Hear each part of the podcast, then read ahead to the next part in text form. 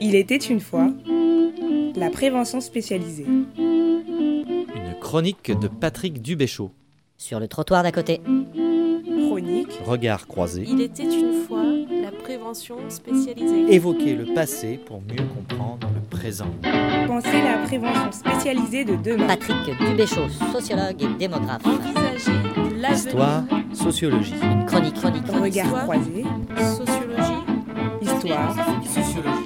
Sociologie. Passé.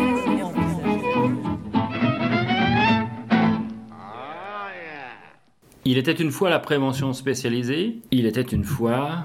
C'est par cette expression que Françoise Tétard, historienne du travail social, débutait souvent ses interventions. Je me permets de lui emprunter comme un hommage. Comme je l'ai expliqué précédemment, conjuguer histoire et sociologie est une démarche expérimentée avec elle et Vincent Père. Il s'agit d'abord euh, de regarder le passé pour mieux comprendre les enjeux présents et à venir. Je leur dédie ces chroniques. Bien entendu, il est illusoire, euh, je l'ai dit la dernière fois, de prétendre tout dire de cette histoire de la prévention spécialisée en cinq trop brèves chroniques, mais mon ambition est de susciter la curiosité et peut-être un intérêt renouvelé pour cette forme d'intervention et d'action souple et inventive. Cette deuxième chronique, je l'ai donc appelée La reconnaissance et l'institutionnalisation de la prévention spécialisée, 1959 ou 1972, histoire d'un vieux débat. Lors de la première chronique, nous avons fait connaissance avec les débuts de la prévention spécialisée, les premières pratiques de la prévention spécialisée. Aujourd'hui, nous allons voir comment elle est apparue au grand jour, comment la reconnaissance de son originalité a tracé le chemin de son institutionnalisation.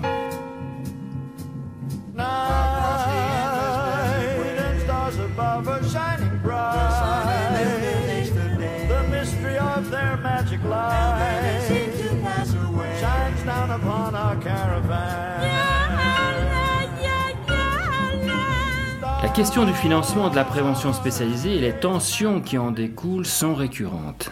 Le premier poste en France d'un salarié rémunéré à plein temps exclusivement sur une action de prévention est celui de Robert Mathieu en 1952. Le tout nouveau poste est adossé à trois instances. Une CAF, une association de sauvegarde de l'enfance et de l'adolescence et la justice. La quête des moyens financiers est évidemment au cœur des enjeux d'évolution et de développement de la prévention spécialisée. Mais très rapidement, ce financement est aussi source de tensions avec des financeurs qui, en contrepartie, émettent quelques exigences.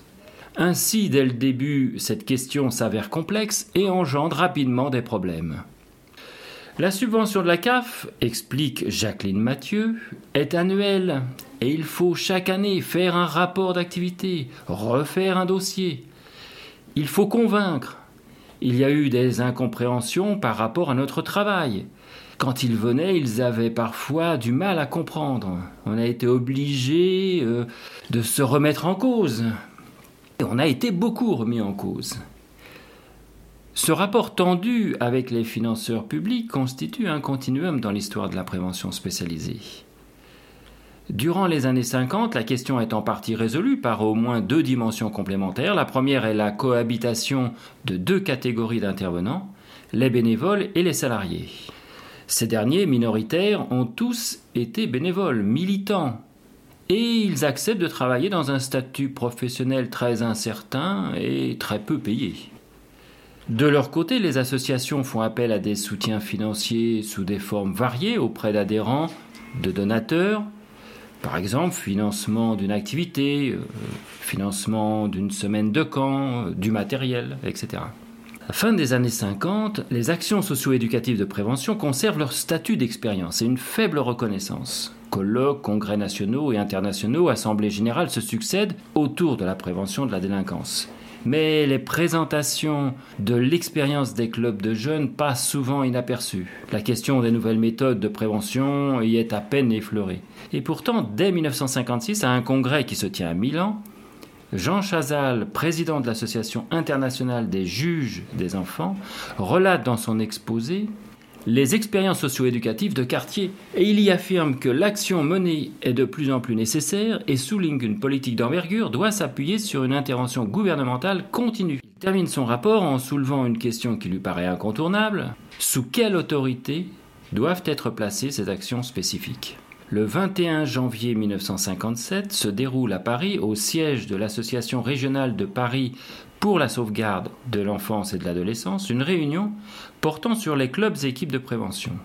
Après un tour d'horizon des différentes équipes présentes sur leur fonctionnement, leurs activités, est posée la question cruciale du financement.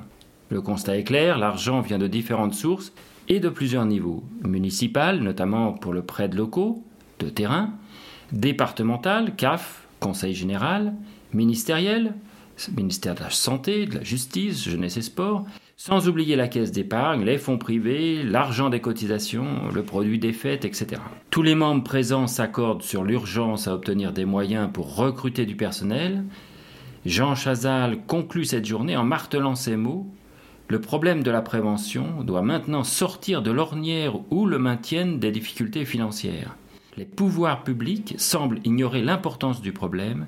Il faut leur montrer que l'expérience est valable et rentable au point de vue social. Désormais, la stratégie est de trouver des financements stables. Or, un événement médiatique va venir en aide aux clubs et équipes de prévention. En fait, ce sont les blousons noirs qui vont venir au secours de la prévention spécialisée.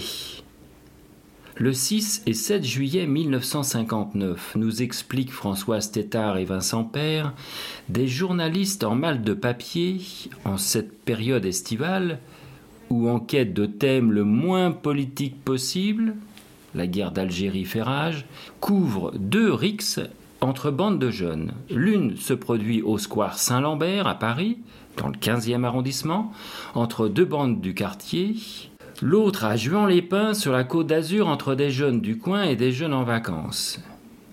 Il n'en faut pas plus pour déclencher un phénomène de presse de grande envergure.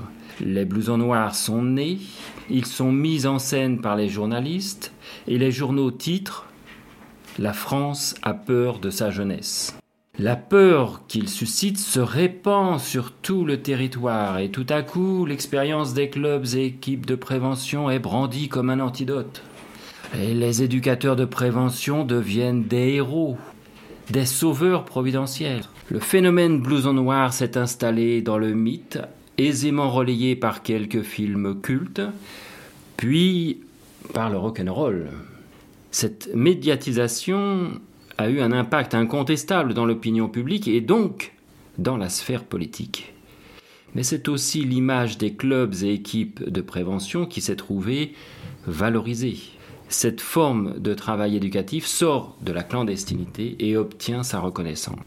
Le premier à monter au créneau est Maurice Herzog, ministre de la Jeunesse et des Sports. Il déploie beaucoup d'énergie pour sortir les clubs et équipes de prévention de la paralysie financière dans laquelle il se trouvait. Il va avancer sur trois fronts dès 1959. Création d'une commission interministérielle au sein du Haut Comité à la jeunesse.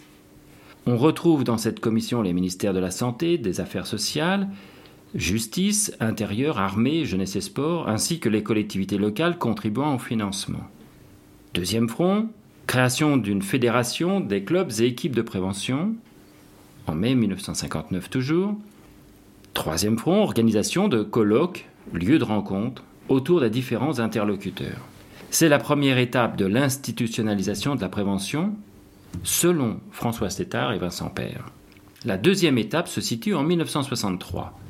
Les rencontres et réunions de la commission interministérielle aboutissent à la création d'une nouvelle plateforme de coordination par l'arrêté du 14 mai 1963 sous l'appellation de Comité national des clubs et équipes de prévention contre l'inadaptation sociale de la jeunesse, plus connu sous le nom de Comité Pichat, du nom de son président Louis Pichat, conseiller d'État.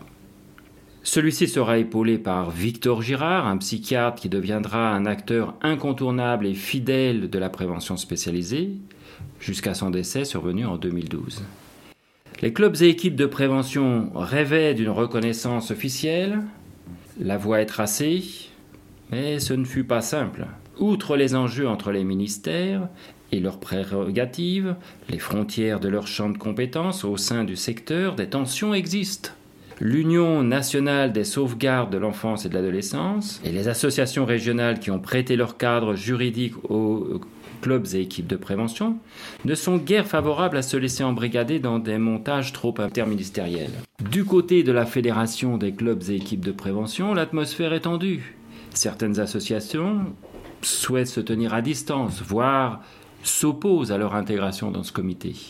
Du côté des éducateurs, les tractations ne sont pas moins délicates. Tous ne sont pas d'accord également pour y participer. Et de son côté, euh, Louis Pichat s'interroge sur la représentativité de l'Association nationale des éducateurs de jeunes inadaptés. Finalement, la force de persuasion de personnalités comme Jean Chazal, Georges Hier et Victor Girard et quelques éducateurs de prévention emportent l'idée qu'il vaut mieux être dedans que rester en dehors.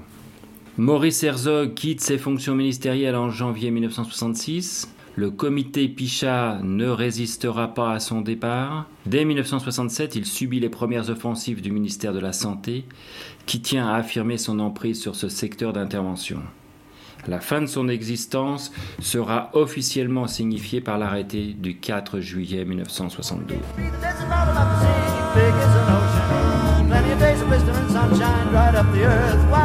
1972.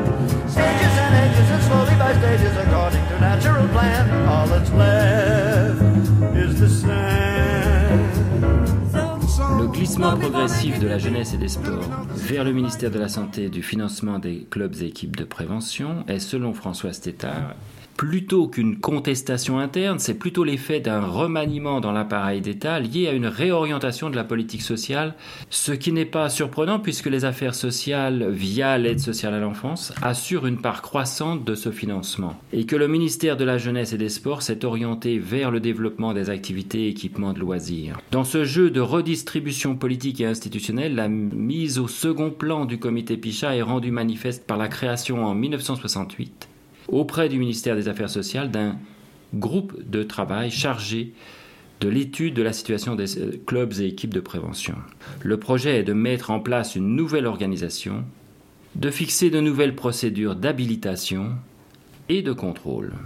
Les jeux sont faits. Le 9 septembre 1970 est publié un décret du ministère de la Santé et de la Sécurité sociale relatif à la coordination en matière d'adaptation et de réadaptation instituant un comité interministériel placé sous son égide et le dotant d'une commission permanente dont la compétence dépasse largement le secteur de la prévention spécialisée, mais l'inclut. Abrogeant l'arrêté du 14 mai 1963, qui avait créé le comité Pichat, l'arrêté du 4 juillet 1972 vient couronner l'édifice. Cet arrêté vient ancrer la prévention spécialisée au sein de ce ministère, de fonder sa légitimité institutionnelle comme ses principes d'action. Je ne m'attarderai pas sur cet arrêté, ce qui serait assez long en sachant que tout éducateur travaillant en prévention spécialisée est susceptible de le connaître et de s'y référer. Je soulèverai juste un point de débat pour finir cette chronique. François Stétard et Vincent Père soulignent que cet arrêté est salué par les acteurs de la prévention comme la reconnaissance officielle de leur secteur par les pouvoirs publics, comme si les circulaires ministériels de 1959 et l'arrêté de 1963, créant un comité national auprès du Premier ministre, ne constituaient pas déjà une reconnaissance explicite et une institutionnalisation. Ne peut-on y voir un indice d'une transmission intergénérationnelle, d'une histoire revisitée d'une prévention spécialisée en marge des institutions et des pouvoirs publics. En effet, cette histoire revisitée permet de dire que les pouvoirs publics ont attendu plus de 20 ans pour reconnaître l'originalité de la prévention et lui donner un statut, alors que finalement, il n'aurait mis que 7 ans à condition de suivre le cheminement proposé par les deux chercheurs.